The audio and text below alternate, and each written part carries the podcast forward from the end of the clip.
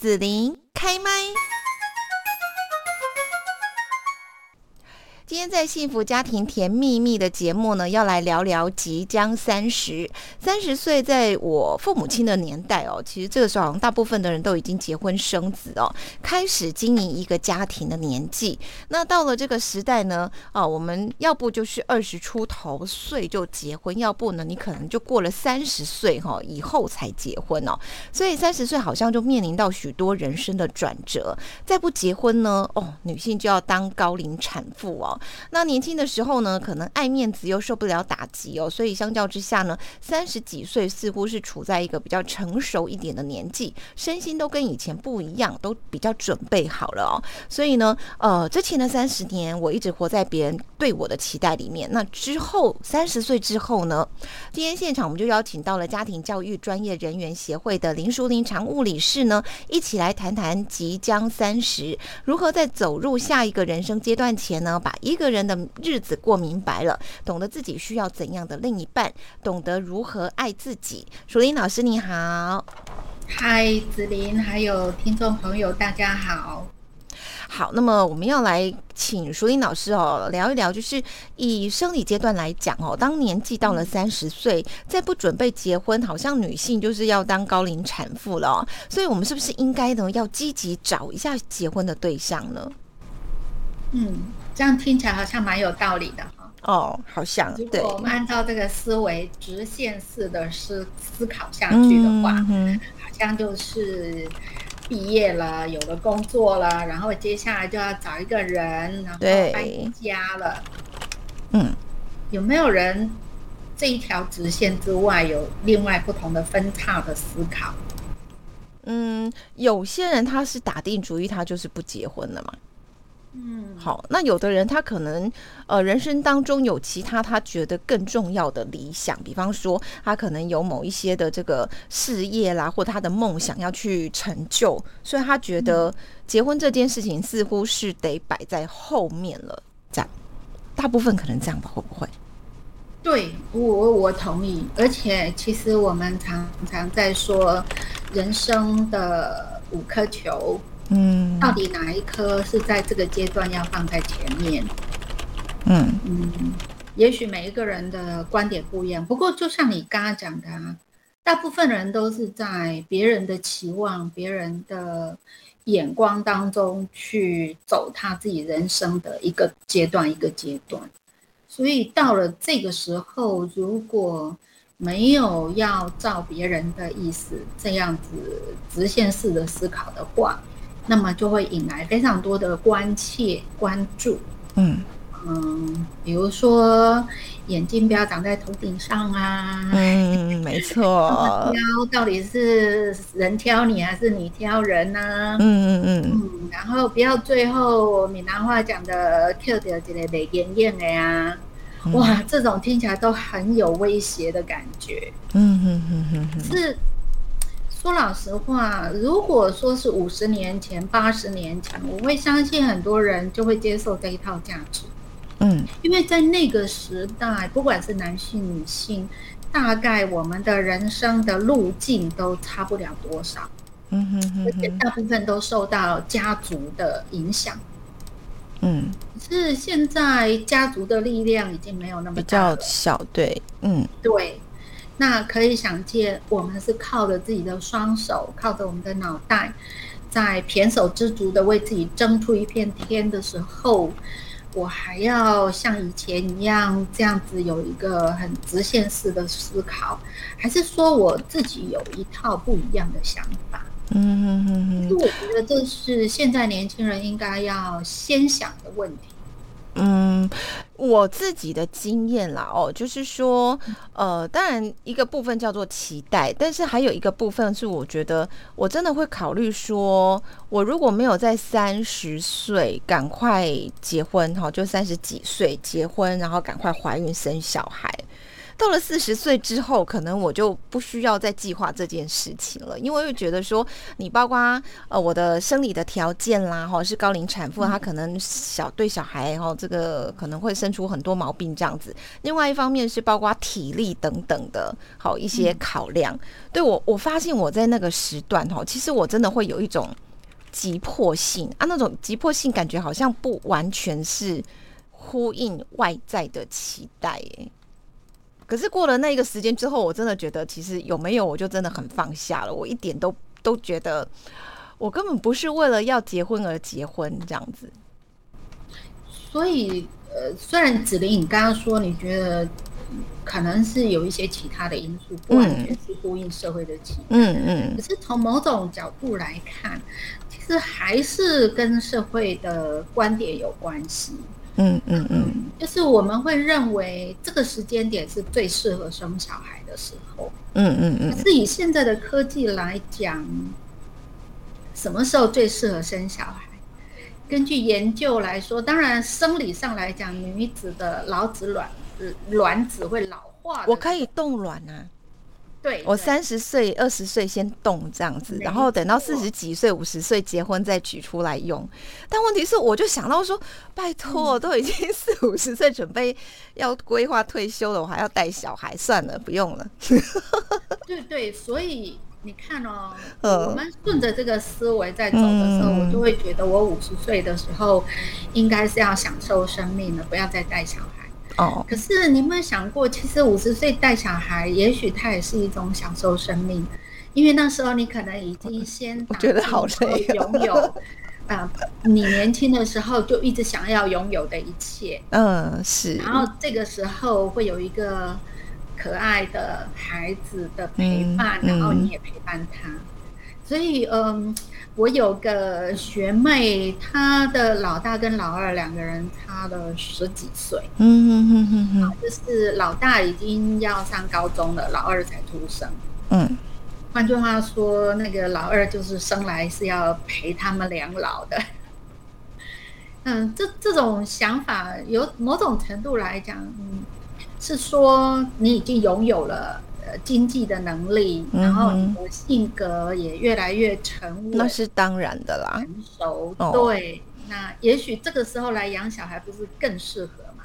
但体力不行了啊！啊，对呀，考量到这个啊。哦，那你是觉得年轻的时候体力就行？就好像苦一点可以撑过去这样子，现在的状况就会觉得说，除非我有很多的钱，然后可以再请个呃这个保姆啦，或者是就是协助来带小朋友的，对，不然的话我可能就不会再这么考虑了。嗯，我想要不要考虑的另外一个因素，应该是说有可能。我们比较晚婚、比较晚育、比较晚生育的话，那确实，当孩子在成长的这个青春期，或者他需要我们大量支持的这个阶段，很可能我们就帮不上忙。确实有这个考量了。嗯，不过以人类寿命的延长情况，然后科技的发展。我会觉得以前的人所考虑的那些因素，现在不太是那个重点。嗯嗯嗯嗯啊，反而有时候太年轻、太早生育，比如说你想想看，三十左右就生小孩，这个时候刚好你这在职场是一个上升的时期。对对对，嗯，你正在努力的竞争一个你想要的职位，嗯，要付出多少倍的力量？然后你才能够让你的表现被别人看到。可是同时间，你下了班回家，你把孩子从保姆或者其他照顾者的手上把孩子接回来的时候，你其实已经是精疲力竭了。嗯，不能好好去陪小孩。对你可能没有那个心力再去为你的孩子付出了。嗯嗯嗯嗯。所以我我蛮佩服我自己的女儿的，我觉得他们两个。最大的优点就是这个阶段，他们反而是没有欲望想要去争这个职位上的这个位置。他们把所有的心思都放在一个新的宝宝身上。好好好好。那他愿意花这个时间，因为我们一直在讲孩子的时间，其实过了就不会再对，嗯。可是你想，如果我们又在一个职场的上升期，又在孩子最需要我们的时候，这两件事情同时出现，那你想会不会手忙脚乱？一定的。这个时期，你可能在经济上也没有非常的宽裕。是的，嗯，好，被老师讲一讲，我们都好像又很想要去结婚生子了，然后 重新燃起希望，再来。嗯，好哦。那呃，另外我们讲到说，今天我们主题就在三十岁了哈，人生走到三十岁，那是已经不是刚出社会的年轻人哦。所以呢，我在职场上面是不是应该要有所成就，这样才不算说过得太失败呢？所以你看，这就是我们刚刚说的，这就是社会期望哈。嗯，其实，在我自己的智商经验里面，我常常会接到这种二十几岁，甚至也有超过三十岁的个案。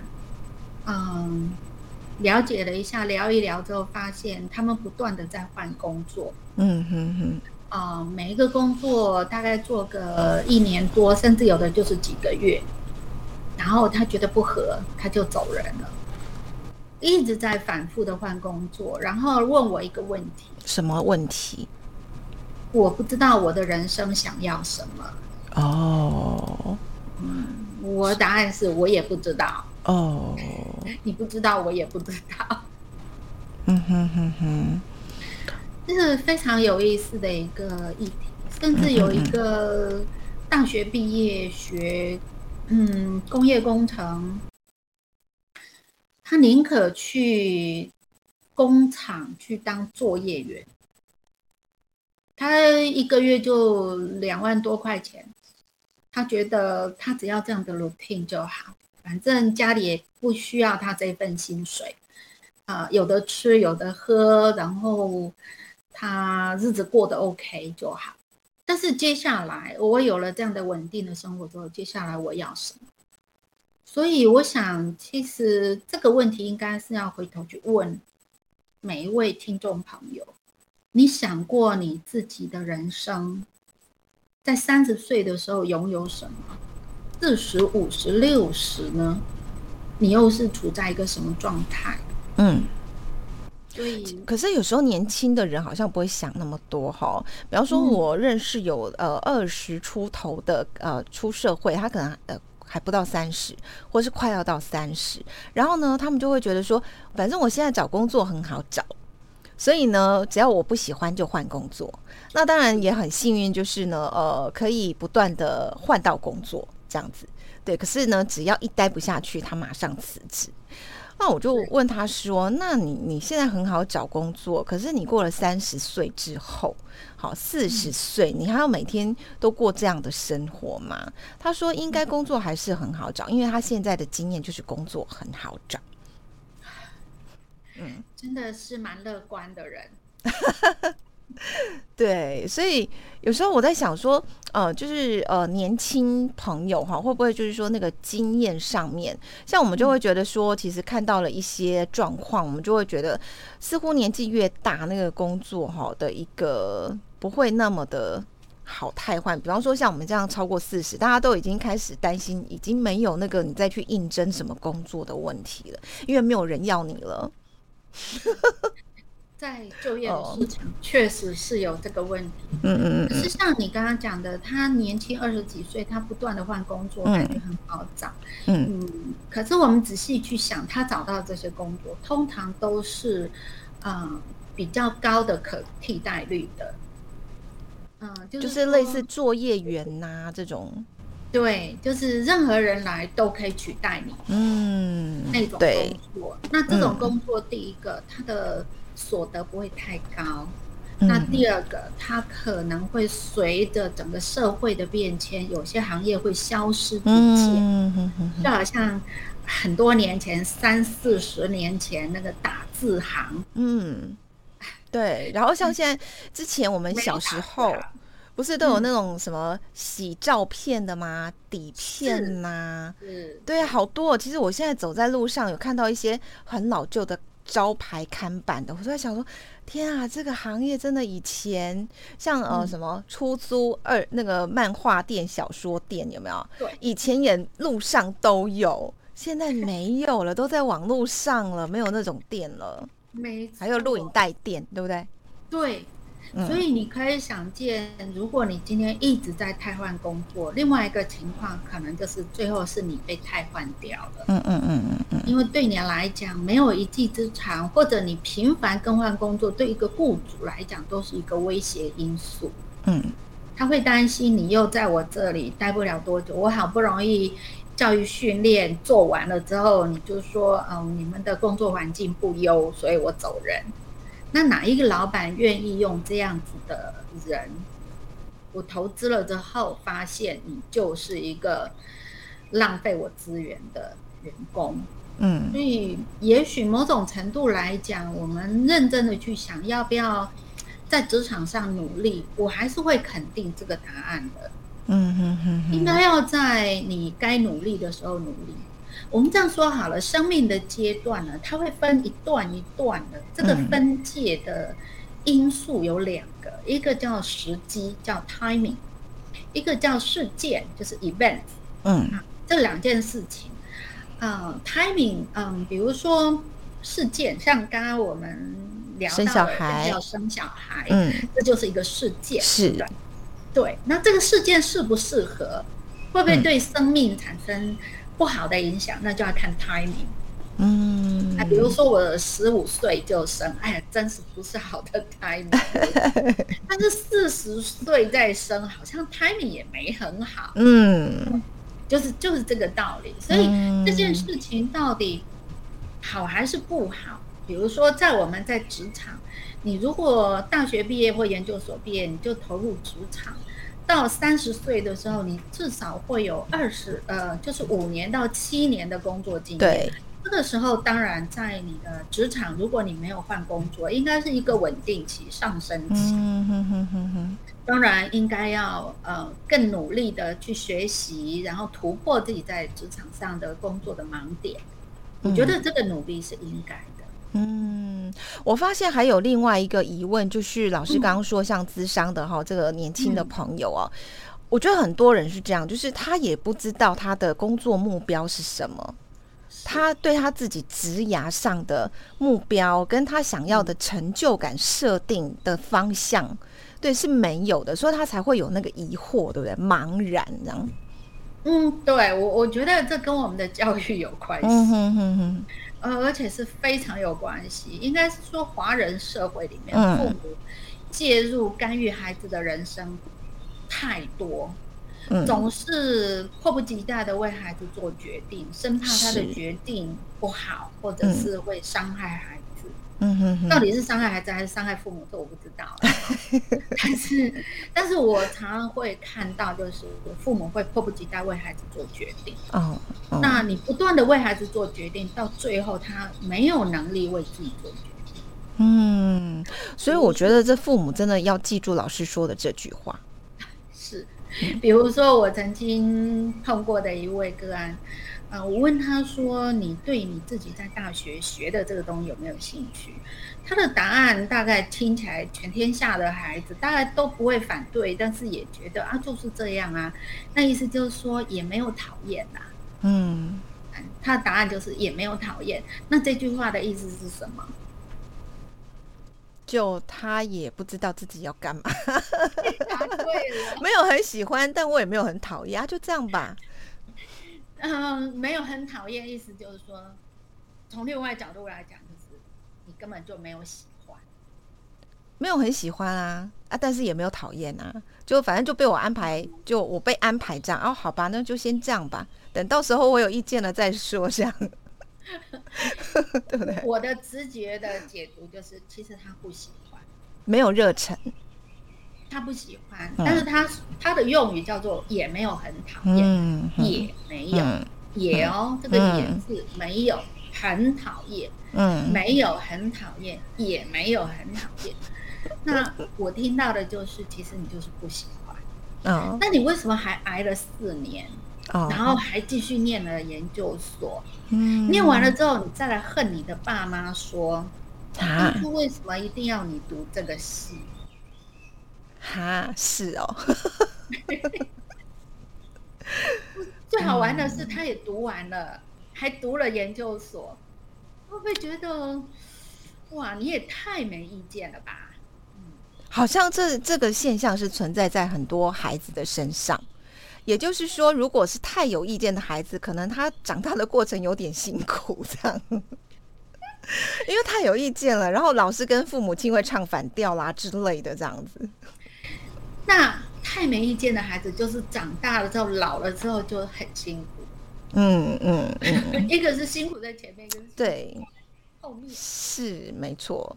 其实像我那时候，老师老师讲到让我勾起年轻时。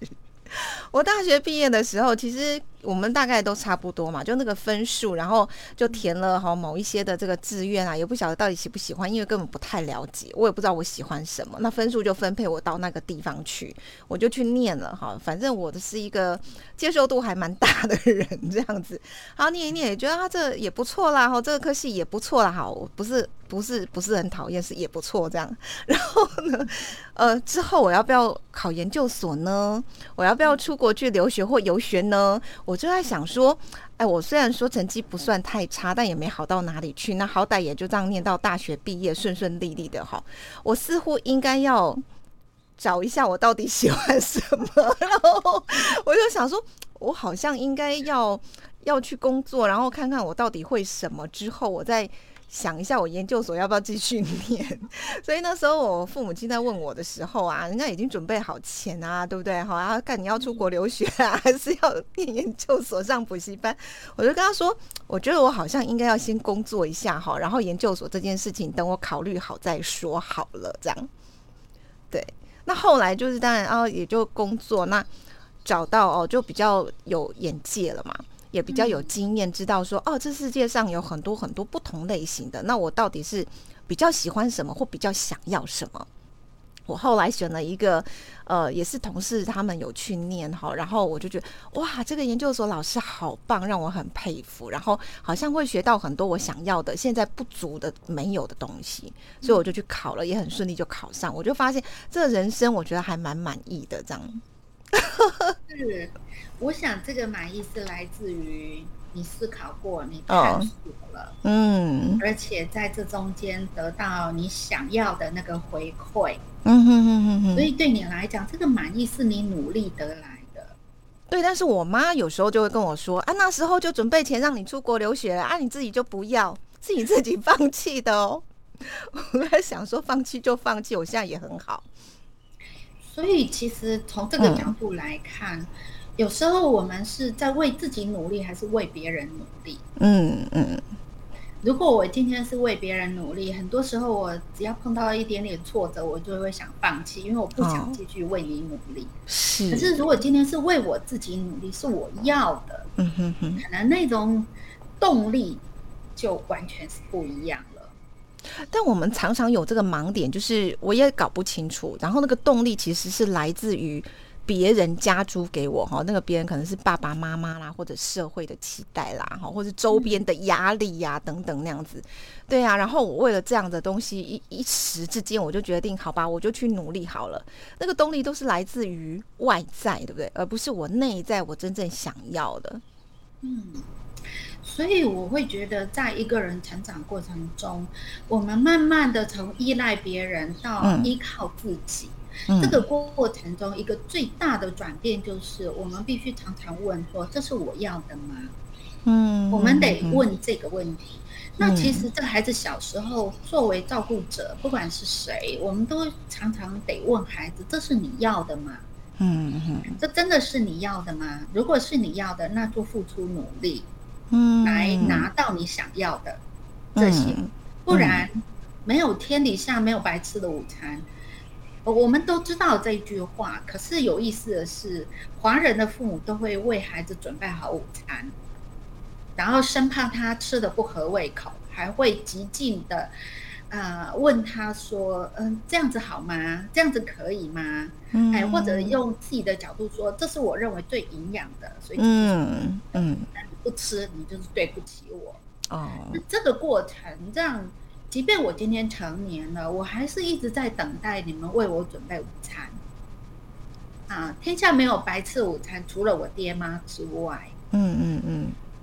真的好，所以，我们今天呢，在节目中跟淑玲老师聊到，就是呃，即将三十哈，然后呢，要怎么样让自己活得明明白白哈，才可以再顺利的进到下一个人生的阶段哦。呃，所以我想，刚刚呢，淑玲老师也讲得很清楚，就是我如果能够清楚知道这是不是我要的，好，从这样很多探索的过程当中，然后选择。去尝试，可能会挫败，也可能会成功，然后再继续的选择哈，根据好好的为自己呃去活过一次的话，从这里面就能够去活明白了吧？嗯，我觉得我们都得试看看，即便我今年已经六十好几了，嗯，我们还是可以面对现在的阶段去做一点不一样的选择。嗯哼哼，好，那。如果说我把自己活明白了，是不是就可以好好爱自己呢？因为我们常常在听人家说啊，要好好爱自己啦，爱别人之前要好好爱自己这样子哦。对呀，那是不是说我活明白了就可以好好爱自己，然后又可以去找到自己爱的人来当伴侣呢？嗯，我想爱不爱自己这件事情，有时候这个定义有点模糊。嗯哼，呃，我们世俗所谓的好好爱自己，就是。可能给自己一些我一直舍不得给自己的，或者是啊，别人可能也想要，但是我可能就会先礼让出去的那些。那但是呢，我们在这里讲，其实生命过程中，有时候爱自己反而是不断的鞭策自己，也是一种爱自己的方式。鞭策，比方说。一直想追剧，但是发现不行，一定得要关掉，好好工作赚钱的这样，然后就把它关掉这样。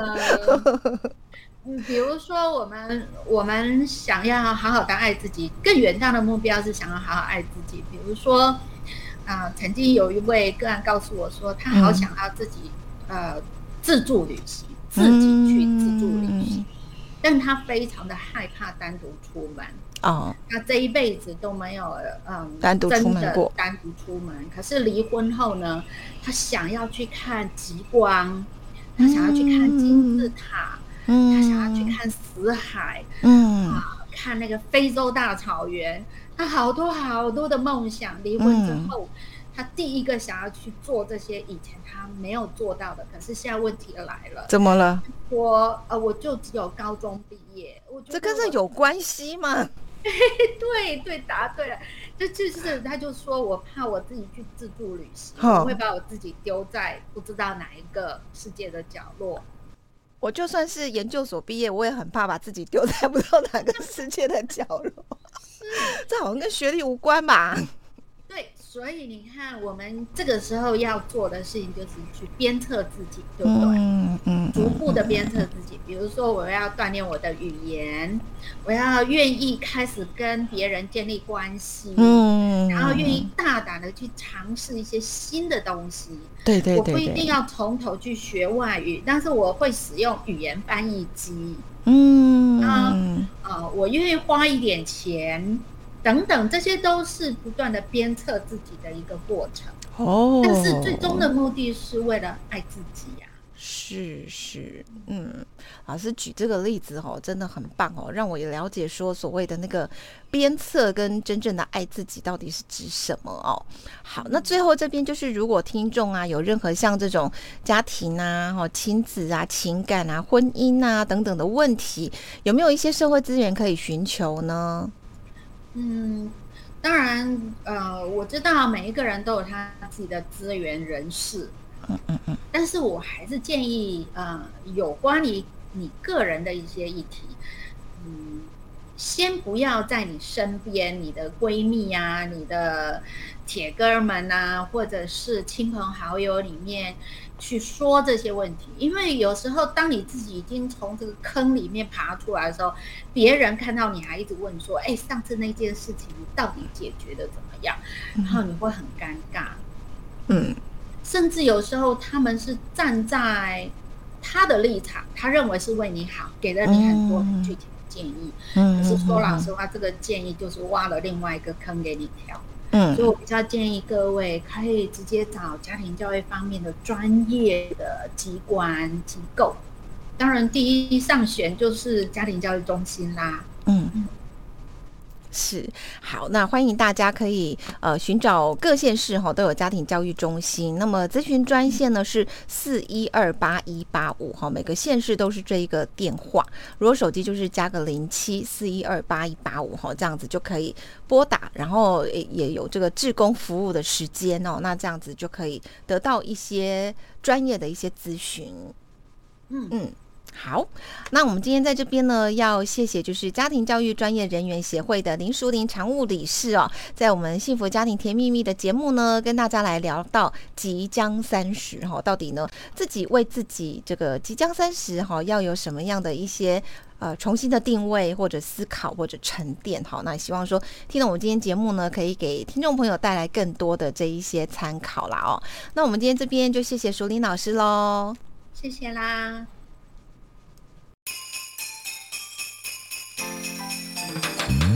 谢谢你让紫琳用节目的方式来陪伴你，欢迎继续关注紫琳开麦。对紫琳的节目有什么想法或回馈，请留言或私讯脸书紫琳开麦，或者加入赖聊天室 Podcast，听起来还会不定期举办活动哦。我们下次见。